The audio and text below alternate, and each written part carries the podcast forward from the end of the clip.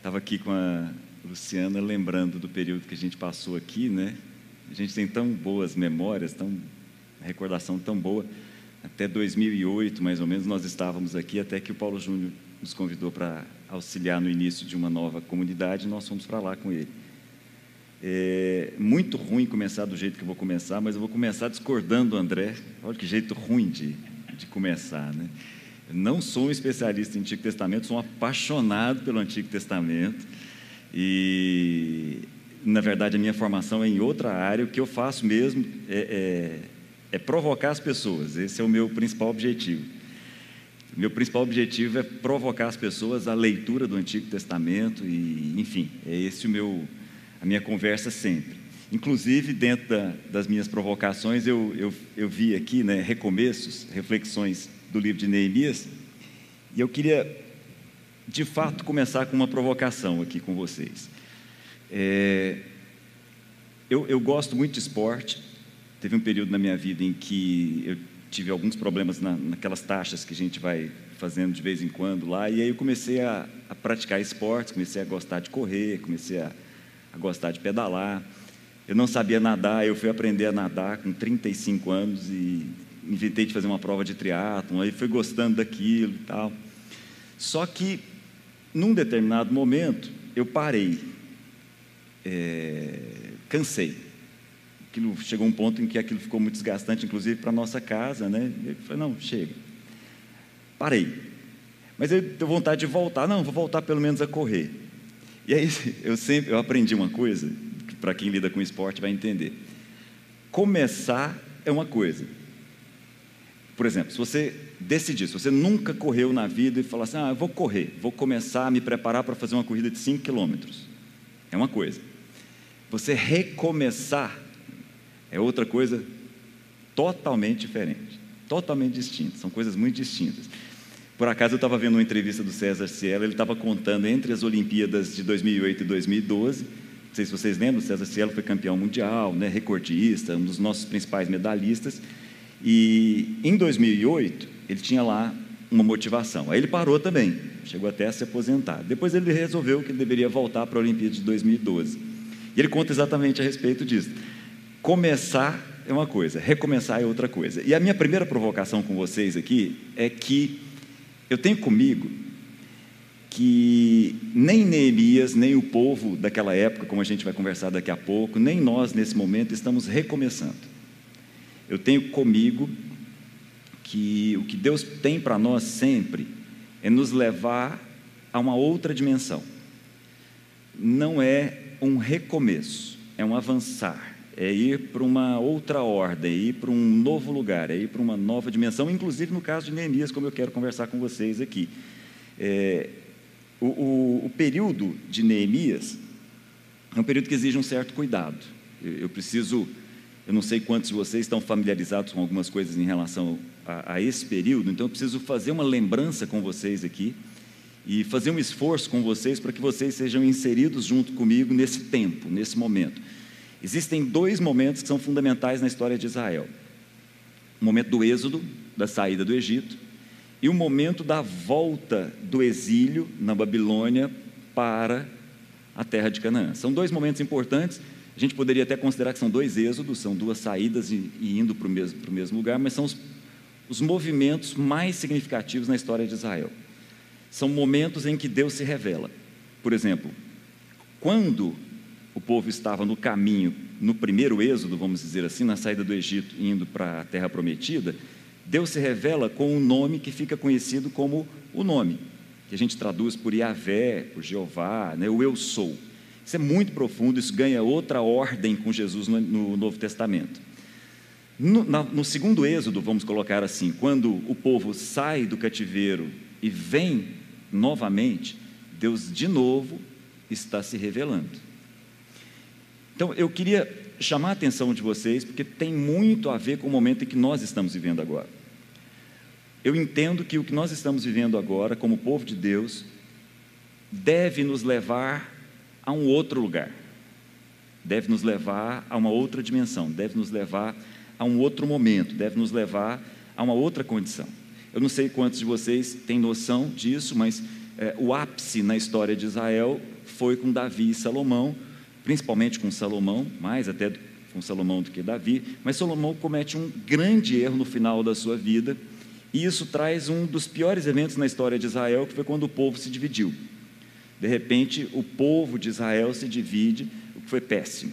Como sempre acontece, quando povos se dividem, quando a Irlanda do Norte se divide, quando a Coreia se divide, quando a Alemanha se divide, falando do nosso mundo mais recente, isso é sempre muito ruim, muito, sempre delicado para aquele povo. E foi exatamente o que aconteceu. Num determinado momento, a, a parte norte se separa da parte sul, exatamente por causa dos erros cometidos no final da vida de Salomão e os compromissos que ele deixou de assumir no final da sua vida. Isso é muito ruim para toda a continuidade dessa história. Mas o fato é que o Reino do Norte, que tinha como capital Samaria, e que vai lá no Novo Testamento da origem ao que nós chamamos de samaritanos, são povos misturados, povos que perdem o seu sentimento de povo, perdem a sua identidade enquanto nação. São totalmente misturados. Por quê? Porque quando o reino do norte é levado cativo, ele é levado cativo pelos assírios. E aqui eu queria chamar a atenção de vocês. Os assírios tinham uma forma de caminhar com seu império. Os assírios não estavam nem um pouco preocupados com as pessoas. Os assírios estavam preocupados com a terra. E eu queria chamar a atenção disso para vocês, para a gente chegar nos nossos dias. Porque senão a gente vai fazendo leituras e não vai percebendo o espírito das épocas em que nós vivemos. Quando o reino assírio cai, o Império Babilônico surge. O Império Babilônico leva o Reino do Sul cativo. O Reino do Sul, que tinha como capital Jerusalém, é sitiada, é cercada, é levado cativo. E os babilônios não tinham nenhum interesse na terra, mas tinham muito interesse nas almas, tinham muito interesse naquilo que as pessoas podiam entregar. Tanto assim que os babilônios levam os príncipes primeiro. Isso é muito forte. Isso é extremamente interessante. Mais adiante na história, quando um novo império surge, o Império Persa surge, eles não têm interesse nem na terra, não têm interesse nem nas pessoas. Quando o Império Persa surge, algumas pessoas dizem que o Império Persa surge como o primeiro império que tem uma ligação humana. Tanto que a primeira coisa que o Império Persa faz é libertar todos os povos que estavam cativos, inclusive os judeus. É nesse momento que os judeus têm condição de voltar e ocupar a sua terra. Não só os judeus, todos os povos cativos têm condição de voltar para a sua terra. Mas olha que coisa interessante. Inclusive foi encontrado agora recentemente um cilindro pequenininho que tem o édito de Ciro, que tem a escrita de Ciro dizendo que os povos estavam livres para voltar para a sua terra. Não estavam obrigados, mas estavam livres para voltar e reconstituir a sua nação.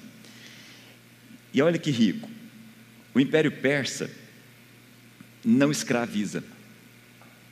O Império Persa construiu uma grande cidade, Persépolis, pagando.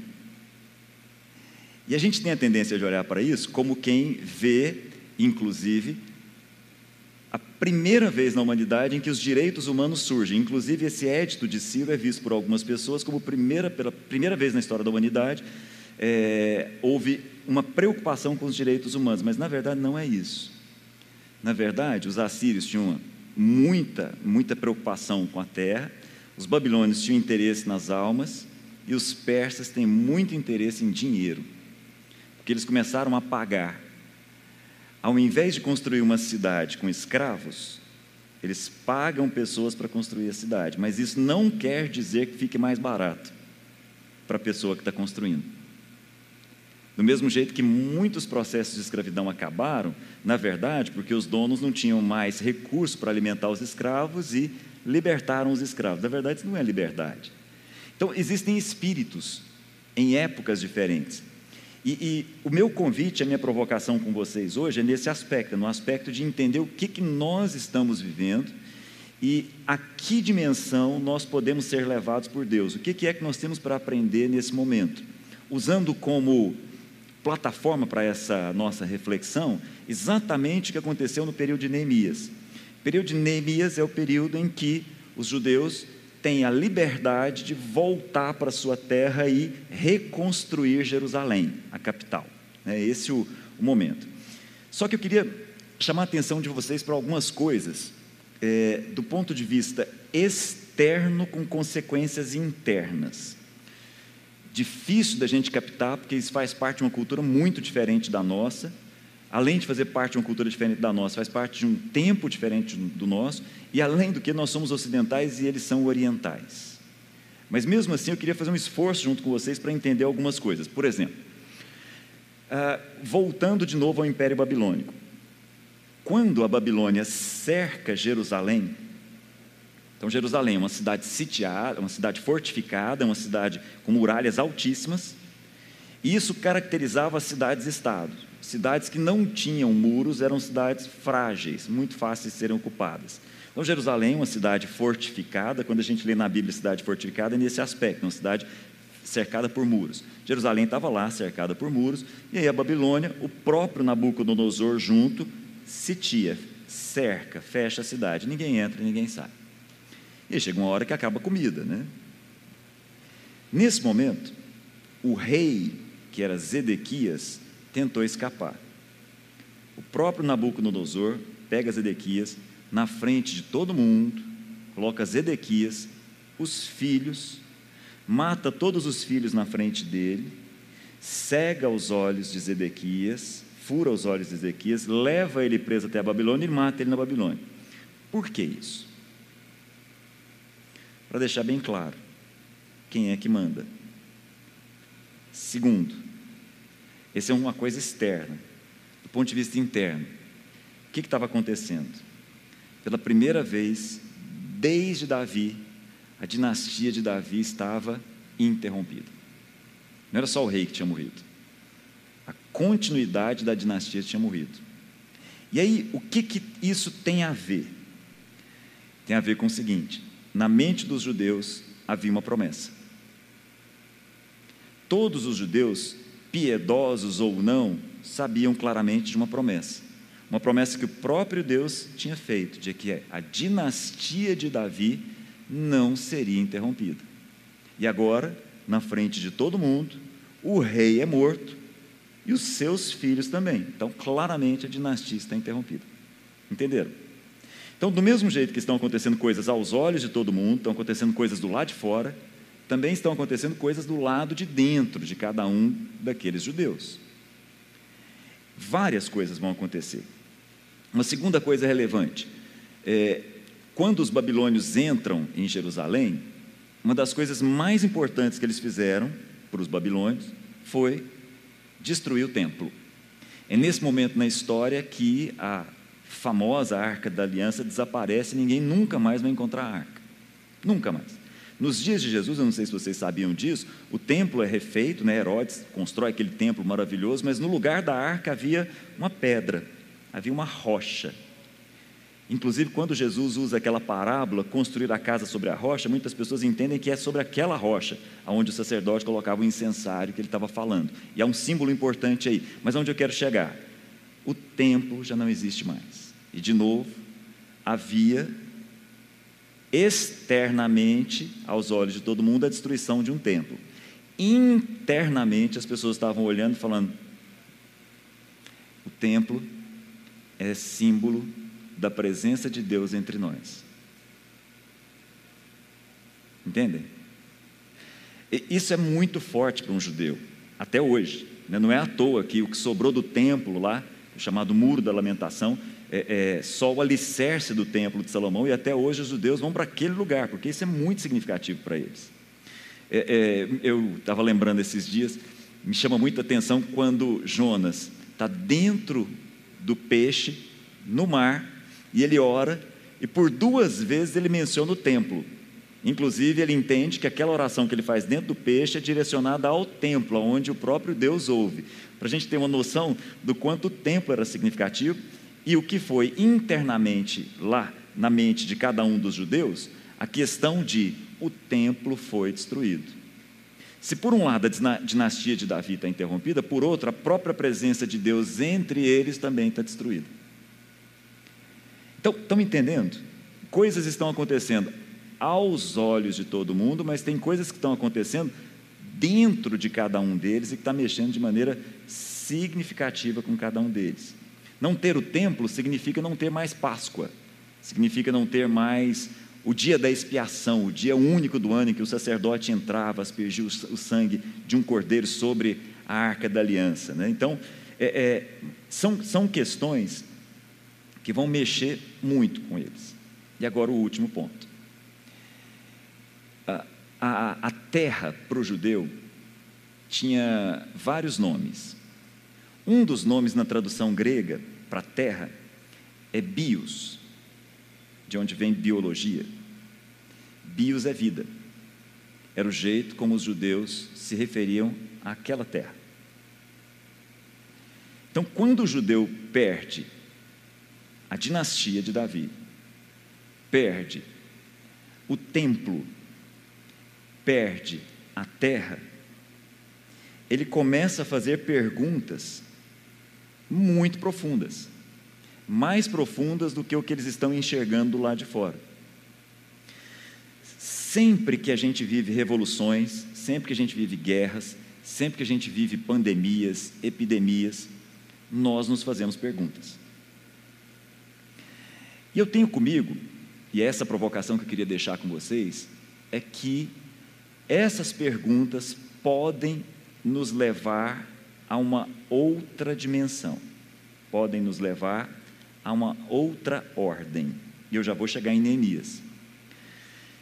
Quando os judeus, mais recentemente na nossa história, viveram o momento do Holocausto, eles pararam para se fazer perguntas. Uma minoria entre os judeus se transformou em pessoas extremamente piedosas. Por incrível que pareça, pessoas que têm muito dinheiro e muito pouca ligação com dinheiro. Eu vou repetir. Depois do Holocausto, alguns judeus espalhados por todo o mundo passaram a acumular muito dinheiro sem muita preocupação com dinheiro. Por exemplo, não sei se vocês sabiam, tem um movimento do Bill Gates e do Warren Buffett, dois dos homens mais ricos do mundo. Eles caminham, eles fazem uma romaria pelo mundo, conversando com os bilionários do mundo, para convencê-los de que eles devem doar metade da fortuna deles em vida. Na América do Sul, o primeiro a fazer isso foi um judeu, e doou 60% em vida. Doou. Porque, embora ele seja muito rico, tá porque ele é muito ortodoxo, muito piedoso, uma pessoa que até muito tempo pouco tempo atrás, até antes da empresa dele abrir o capital, ele não abria a empresa no sábado, e o sábado era o principal dia para o ramo de mercado que ele resolveu atuar. No mundo todo, isso. Só que algumas pessoas, alguns dos judeus, depois do Holocausto, também se fizeram perguntas. E eles resolveram responder essas perguntas assim: não há Deus. Porque se nós vivemos o que nós vivemos, sinal que não há um Deus. Não sei se vocês sabem, 80% do parlamento de Israel hoje é composto por ateus, judeus ateus. Isso parece até um contrassenso, né? parece um, um contrário de termos aí. Por quê? Porque quando nós passamos por situações de pandemia, de guerra, de revolução, nós nos fazemos perguntas. Eu tenho comigo que essas perguntas são para nos levar a um outro lugar e não para nos levar a fazer as mesmas coisas que nós fazíamos, só que agora mais bem feita. Entenderam? Eu tenho comigo que o que nós estamos vivendo não é para a gente voltar a fazer o que a gente fazia melhor, é para a gente ir para um outro lugar e para um outro estágio. É esse o, ponto que eu queria comentar com vocês. Então, depois que os judeus viveram o exílio, como é que eles lidaram, por exemplo, com o fato de que não há mais uma dinastia de Davi. Eu não sei se vocês já perceberam, a gente tem uma série de salmos chamados de salmos régios, salmos que fazem referência ao rei. Então, por exemplo, dá uma olhada, por favor, seria legal se você pudesse abrir junto comigo aí o salmo número 2, por exemplo. A gente podia pegar vários salmos aí, mas vou pegar o salmo 2 com vocês. Se puder acompanhar junto comigo aí, vai ser legal.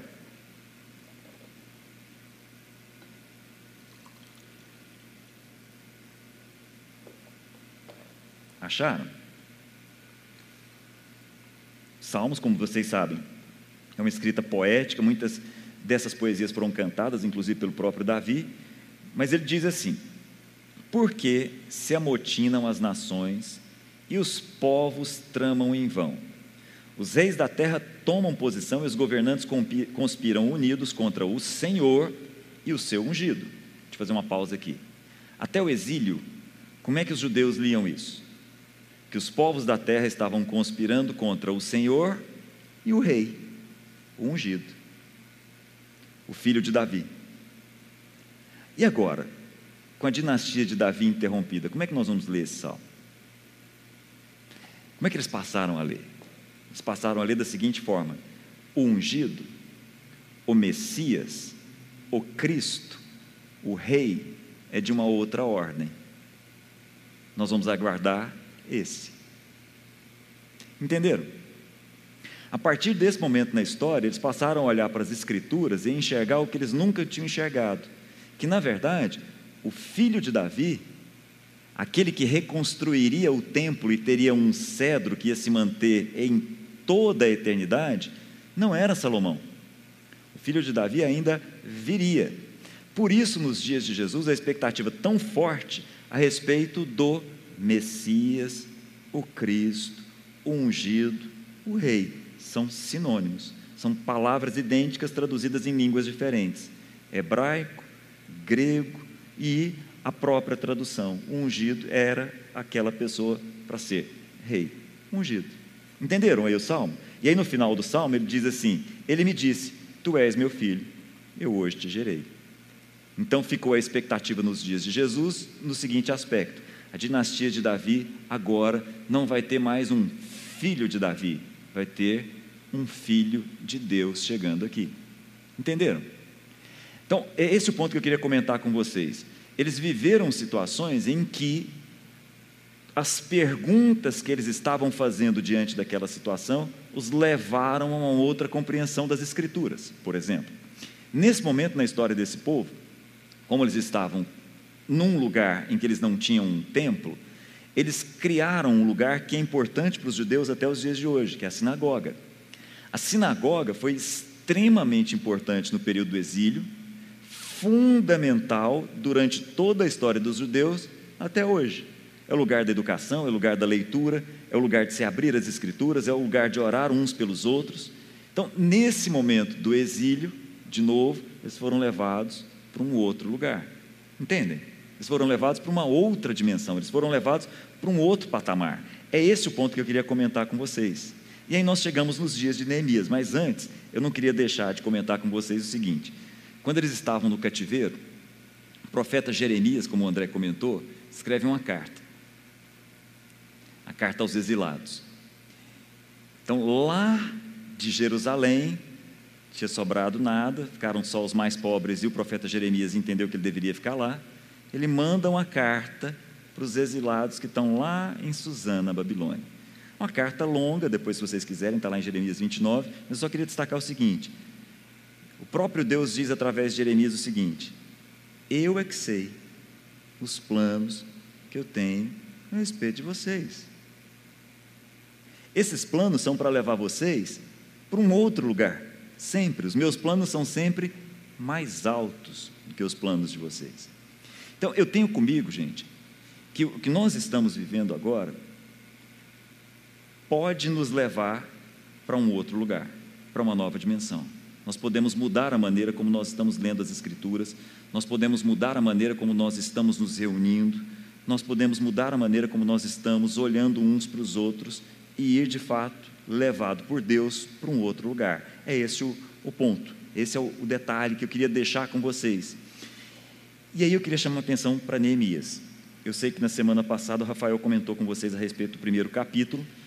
Neemias está lá vivendo o cativeiro. Ele muito provavelmente fazia parte daquele grupo de pessoas, assim como Daniel, assim como Ezequiel, ou seja, aqueles príncipes foram levados. Não dá para saber se ele era daqueles que foi levado no início ou se ele nasceu lá. É mais provável que ele tenha nascido lá, porque já tinha sido 70 anos de cativeiro e a gente já está no rei Artaxerxes, que já tinha 20 anos. Então é provável que tenha nascido lá. Mas eu queria destacar uma coisa com vocês. Pouca gente sabe disso. Daniel, os seus amigos, o próprio Ezequiel, infelizmente, muito provavelmente fazem parte de um grupo que o profeta Isaías tinha avisado. Vocês vão ser levados, cativos, e vão ser levados cativos, e os seus jovens vão ser transformados em eunucos. A palavra copeiro usada para Neemias é eunucos, que a gente traduz por copeiro. Não sei se vocês se lembram, nos dias de Daniel, Daniel é, foi recebido por um homem chamado Aspenais, que era o chefe dos eunucos. E são homens que a gente não percebe família, a gente não percebe esposa, a gente não percebe filhos. Estou chamando a atenção disso pelo seguinte: se isso não aconteceu com Neemias, aconteceu com muitos dos judeus que estavam ali. Lembrando muito aquilo que Jesus diz nos, nos dias do Novo Testamento: algumas pessoas nascem eunucos, algumas pessoas se fazem eunucas e algumas os homens os fizeram eunucos. Infelizmente, desde o Império Assírio havia uma prática de castração dos jovens e jovens novos. Isso acontecia é, para quê? Para que eles pudessem entrar dentro do palácio e, em hipótese alguma, gerar uma dinastia paralela dentro do próprio palácio. Então, são homens que estão dentro do palácio, vivendo com as filhas, vivendo com as mulheres, né, as várias mulheres dos reis, mas não havia possibilidade de relação sexual, não havia possibilidade de geração de filho, não havia possibilidade de uma concorrência, uma geração paralela e uma dinastia paralela. Por isso que esses homens estão ali. Mas havia um drama. Como eles eram castrados enquanto jovens, eles iam envelhecendo sem ganhar feições masculinas. Estão entendendo o drama desse momento? Porque a gente olha para esse momento e acha que essas questões todas são coisas muito simples, aonde o pessoal de repente um dia falou assim: está liberado, pode voltar para casa. Não é assim. Tem questões internas e externas muito profundas para serem resolvidas, muito profundas, muito sérias. Mas de novo, nesse momento, muitas pessoas se colocaram diante de Deus e foram levadas para uma outra dimensão. É esse o ponto. Inclusive o próprio Neemias. E aí eu quero chegar com vocês em Neemias. Depois dessa longa introdução, quero concluir. Neemias no capítulo 2. Se você puder abrir junto comigo. Quero concluir com vocês, deixando aqui essa mensagem. Neemias capítulo 2. Como vocês sabem, do capítulo 1, muito provavelmente, Neemias foi avisado por um irmão dele como é que estava a condição em Jerusalém. Mas Neemias está na Babilônia, agora não é mais o Império Babilônio, o Império, o Império Persa que está ali, ele está diante de Artaxerxes. Lembra do filme 300? O Rodrigo Santoro fazia o, o papel do, do, que vem depois do Artaxerxes aqui, que é o Xerxes. Só para a gente ter uma noção que esse pessoal não era gente boa, do jeito que parece, quando a gente vai lendo Neemias assim, parece até que o rei era gente boa. Né? No mês de Nissan, no vigésimo ano do rei Artaxerxes, ou seja, 20 anos depois do reinado de Artaxerxes, na hora de servi-lo, o vinho levei-o ao rei. Nunca antes eu tinha estado triste na presença do rei. Por isso ele me perguntou: por que o seu rosto parece tão triste se você não está doente? Essa tristeza só pode vir do coração. Com muito medo, eu disse ao rei. O, o, o escritor é o próprio Neemias, né? então ele está dizendo: Eu disse ao rei, que o rei viva para sempre. E continua: Como não estaria triste o meu rosto se a cidade em que estão sepultados os meus pais está em ruínas e as suas portas foram destruídas pelo fogo? É, aqui é que é o, o, ponto onde eu queria concluir com vocês. Me, me chama muita atenção. Neemias estava com a vida resolvida, extremamente resolvida, mas ele, por alguma razão, resolve assumir a responsabilidade por outras pessoas. Ele não tem razão nenhuma para isso. Já chega os dramas que ele tem que passar por dentro e por fora. Mas ele tira o olhar de si, tira o olhar dos seus dramas, não se vitimiza e se coloca na posição de olhar para o seu povo, para a sua cidade, para a sua nação. E decide, depois de orar, queria se colocar diante do rei para assumir a responsabilidade por aquele povo e voltar lá para ajudar na reconstrução da nação.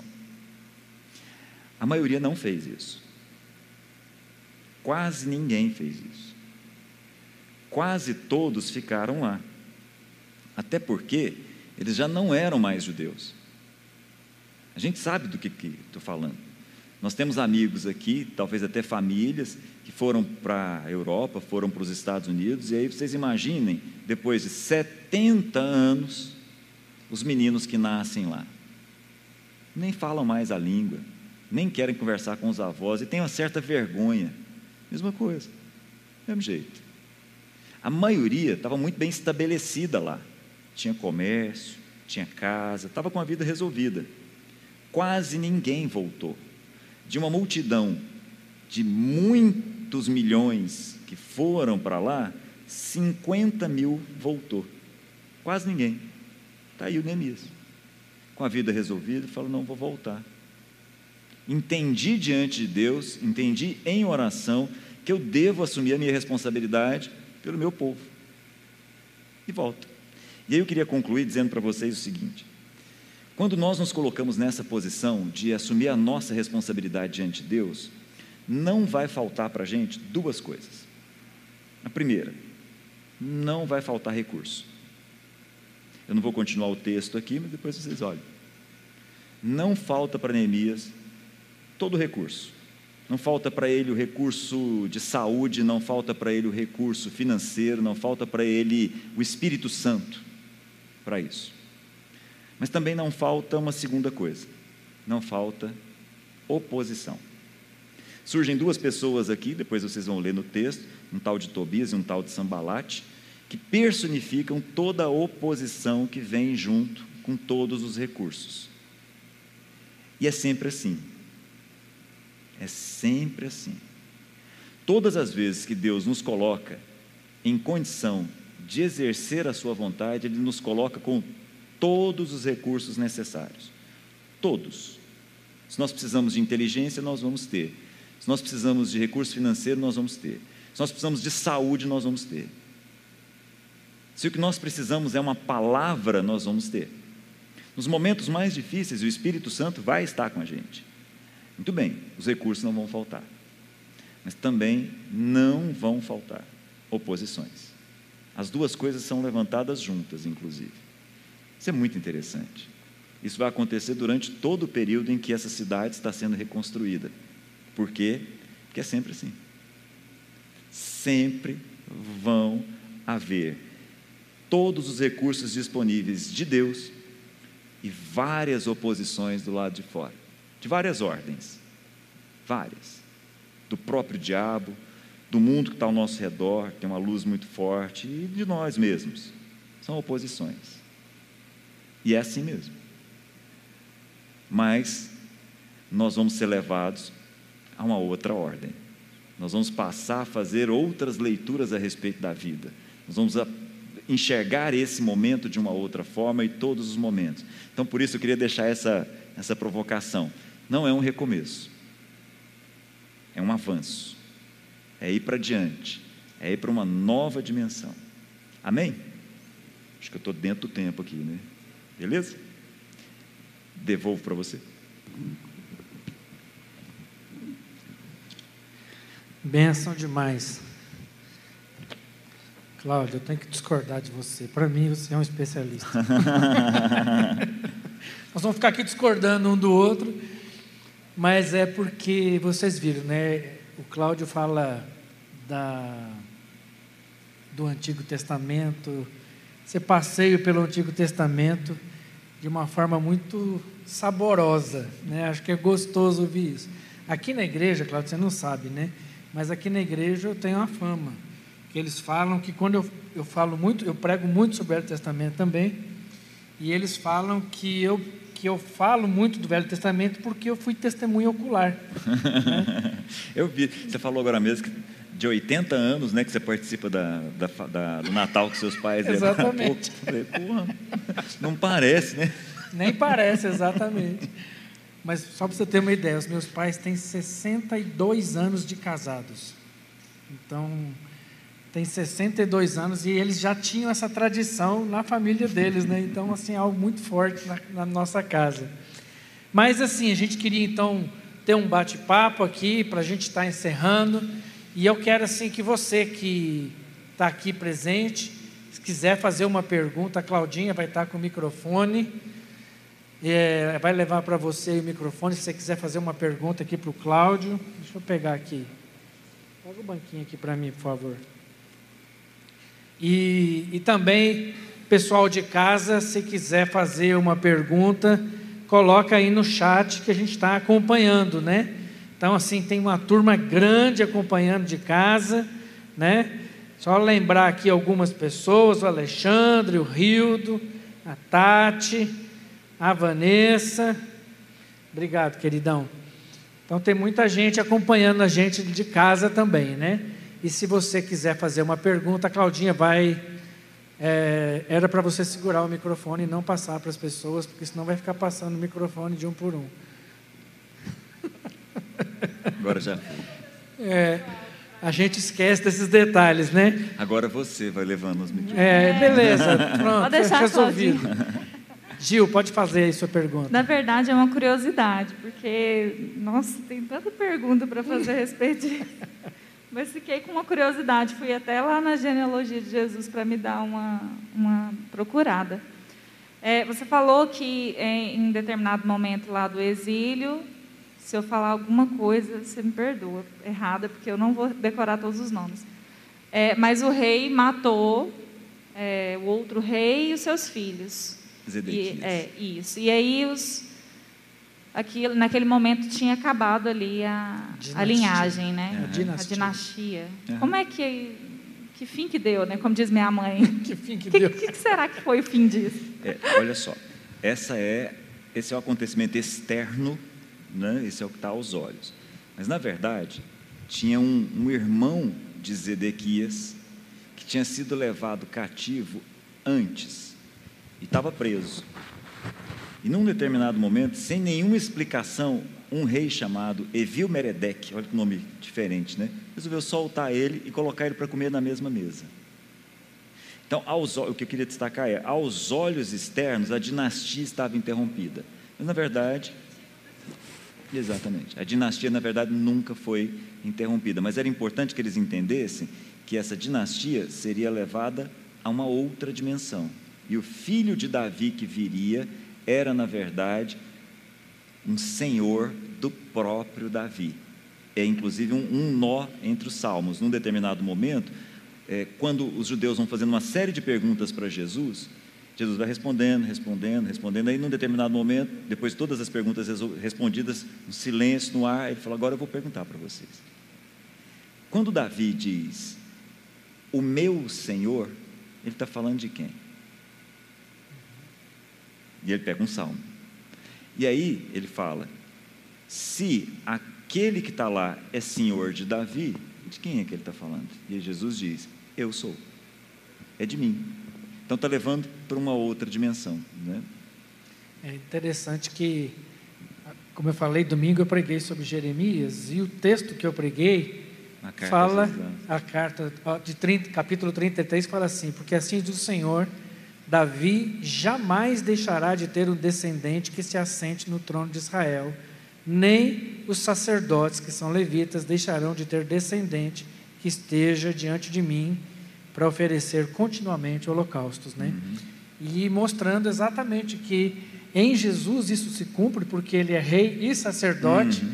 e ele passa essa dinastia para nós, que uhum. nós hoje somos reino e sacerdotes. Nós somos a, a dinastia, a continuidade da dinastia de Davi. Né? Alguém mais quer perguntar? Não sei. Não? É, eu achei assim muito interessante, Cláudio, essa questão, né, dos recursos. Tem uma pergunta aí no. Tá. Tem essa questão que você colocou, né, de que quando a gente vai cumprir a vontade do Senhor, nunca faltarão recursos nem oposição, né? E realmente isso é uma coisa muito é, muito clara, né?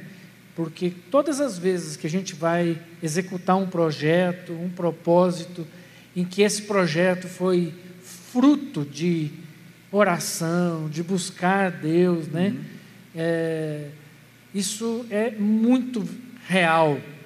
E a minha pergunta está baseada assim: Como que nós, como que você enxerga que nós como igreja vamos viver isso agora, né? Nesse pós-pandemia. Eu nem gosto muito de chamar de novo normal, mas uhum. é, eu acho que é, é, o normal de Deus, né? Que é o projeto de Deus. Deus planejou isso uhum. e a gente só precisa aprender a viver esse novo, né? Que tem tudo a ver com o que você ministrou para nós, né? E eu queria então assim, como que você está enxergando isso? Como que nós, como igreja, podemos é, discernir de Deus é, esses avanços? Como a gente vai avançar? Quais são essas novas leituras aí? É, eu, eu, tenho comigo que uma, uma, uma dica ou uma, uma possibilidade de percepção está exatamente nas nossas dores. Então, isso, isso varia um pouco de pessoa para pessoa. Uhum. Algumas pessoas é, se perceberam sós. Na verdade, elas já estavam sós. Algumas pessoas se perceberam ansiosas. Na verdade, elas já estavam com várias razões e agora isso explodiu. Então, a, a, eu acho que o que nós temos que prestar atenção nesse momento são no que é que está doendo em nós. E é nesse lugar aí que nós temos a possibilidade de entender para onde é que Deus vai nos levar. Entendi. Tem uma pergunta aqui. Como neste contexto do Alexandre, como neste contexto e perspectiva, podemos ver Cristo no livro de Neemias? E se essa perspectiva de nova dimensão nos mostra Cristo? Ok. É, nós temos que entender eu acho que nós não vamos ter tempo para isso, mas eu vou dar uma, uma dica do rumo. Nós temos que entender uma coisa que é fundamental. Cristo é o homem submetido ao Espírito Santo. Nós precisamos entender que Jesus, quando esteve aqui, ele abriu mão de ser Deus. Nós precisamos entender de uma vez por todas aquele, aquele hino do primeiro século que diz que Jesus, quando entrou nessa dimensão, não considerou que o ser igual a Deus era algo que ele não pudesse abrir mão. Ele abriu mão de ser Deus. Jesus abriu mão da sua onipotência, da sua onisciência, da sua ah, onipresença, esse é, é o mais óbvio de todos. Jesus abriu mão de ser Deus. E mostrou para a gente o que é um ser humano. Um ser humano é um homem submetido ao Espírito Santo. E aí, voltando à pergunta, em Neemias, que que gente, como é que a gente percebe ali? A gente percebe em Neemias um homem profundamente submetido ao Espírito Santo. Profundamente pronto para obedecer, profundamente pronto para caminhar o caminho que Deus tinha para ele. Então, Neemias é Jesus. É esse um o ponto. Tipo Porque todo homem que se submete ao Espírito Santo entende o que é ser Cristo. Uhum. Todo homem submetido ao Espírito Santo compreende o que é ser ungido. Ungido é Cristo. Uhum. É esse o ponto. Exatamente, porque às vezes a gente olha para Jesus e fala: ah, Jesus não conta, né? Jesus era Deus. Não, e ele veio para mostrar exatamente o contrário: que como homem, ele abriu mão disso para cumprir né, uhum. aquilo que era o propósito de Deus para a nossa vida. Né? Então, é, mostrando para nós que viveremos situações semelhantes a de Neemias, uhum. semelhantes às de Jesus, e o Espírito Santo é o mesmo sobre nós. Com, com todos os recursos e com todas as oposições. Exatamente. É... Cláudio? Tem alguma pergunta? Alguém aqui? Ah, não, eu achei que. Ah. É, tem aqui uma, uma última pergunta aqui. Pede para ele falar um pouco mais sobre as oposições que enfrentaremos. Fácil. Super simples. É, as oposições são sempre de três ordens. É. Sempre, sempre de três ordens. Ah, uma, uma oposição é sempre nossa interna, as oposições da nossa carne, as oposições do nosso orgulho, da nossa soberba, do nosso egoísmo. Então, a primeira oposição vem de dentro de nós mesmos, de querer fazer a nossa vontade, de ter os nossos desejos satisfeitos. Uma segunda oposição sempre vai surgir desse, dessa forma de pensar que está do lado de fora de nós. Sempre vai surgir a partir do que Jesus chama de o brilho desse mundo. O brilho desse mundo é algo que ofusca os nossos olhos para enxergar o que deve de fato ser visto. Uma terceira oposição é a do próprio inferno que se levanta contra nós todas as vezes que nós nos submetemos a Deus. Todas as vezes que nós nos submetemos aos projetos que Deus tem para nós, o inferno se levanta contra nós. Exatamente. É, isso assim, só para contar um caos, né? Que eu gosto dos causos. É, a Gil está aqui, né? Ela foi durante um tempo a gente fez muitas viagens missionárias, né? Então a gente gastava muito tempo orando, buscando. E era muito interessante que sempre antes de uma viagem missionária acontecia algo muito dramático na minha vida e na minha casa, na minha família. Uhum. Então, uma vez é, o meu carro pegou fogo estacionado dentro da garagem, sozinho, parado, sem ninguém usá-lo. Uhum. Ele pegou fogo e pegou fogo em metade da casa. Até hoje a gente não sabe como que ele pegou fogo. Uhum. Mas assim, foram dois dias antes de uma viagem. Em outra viagem, o meu filho teve 11 paradas cardíacas um mês antes da viagem. E coisas desse tipo, né? Então, ou é. seja, é, nós vamos enfrentar situações todas as vezes que em algum projeto a gente estiver diante do Senhor. As duas né? oposições que você mencionou, muito pesadas, muito fortes, em especial a do seu filho, mas elas são de fácil percepção. Uhum. Agora, tem oposições internas é, que são mais difíceis. Uhum. São explosões internas né, que ocorrem dentro de nós. Dúvidas, né? Dúvidas, é, dúvidas, é, literalmente, explosões que acontecem dentro de nós. E quem está olhando fala assim: ah, você está pondo emoção. Uhum. Você está enxergando o que não existe. Só nós sabemos o que está rolando por dentro. Né? Exatamente. Né? São oposições. Com certeza. Gente, é bom demais, né? A gente podia ficar aqui muito tempo. É muito rico, né? A gente estudar a palavra de Deus. E quanto mais a gente estuda a palavra de Deus, a gente percebe quanto mais é possível tirar dela. Quantas lições, né? É maravilhoso isso, é, experimentar a palavra de Deus. Quero agradecer o Cláudio, a Luciana que, está aqui, viu? Muito obrigado pela presença de vocês poder participar conosco. É, nós Louvamos ao Senhor pela vida de vocês, viu? Obrigado. Vamos orar para encerrar. Pai de amor, Pai querido, muito obrigado, Senhor, porque a tua palavra é maravilhosa, porque a tua palavra nos ensina cada dia, diante de cada situação, e tudo que acontece, nada é novo para o Senhor, nada é surpreendente para o Senhor, porque o Senhor sabe todas as coisas. O nosso desafio como povo do Senhor é entender, discernir os tempos e as épocas, Amém. discernir o modo que o Senhor quer operar no nosso tempo, Amém. onde a nossa vida entra, onde a nossa disposição está, aonde o nosso coração está depositado.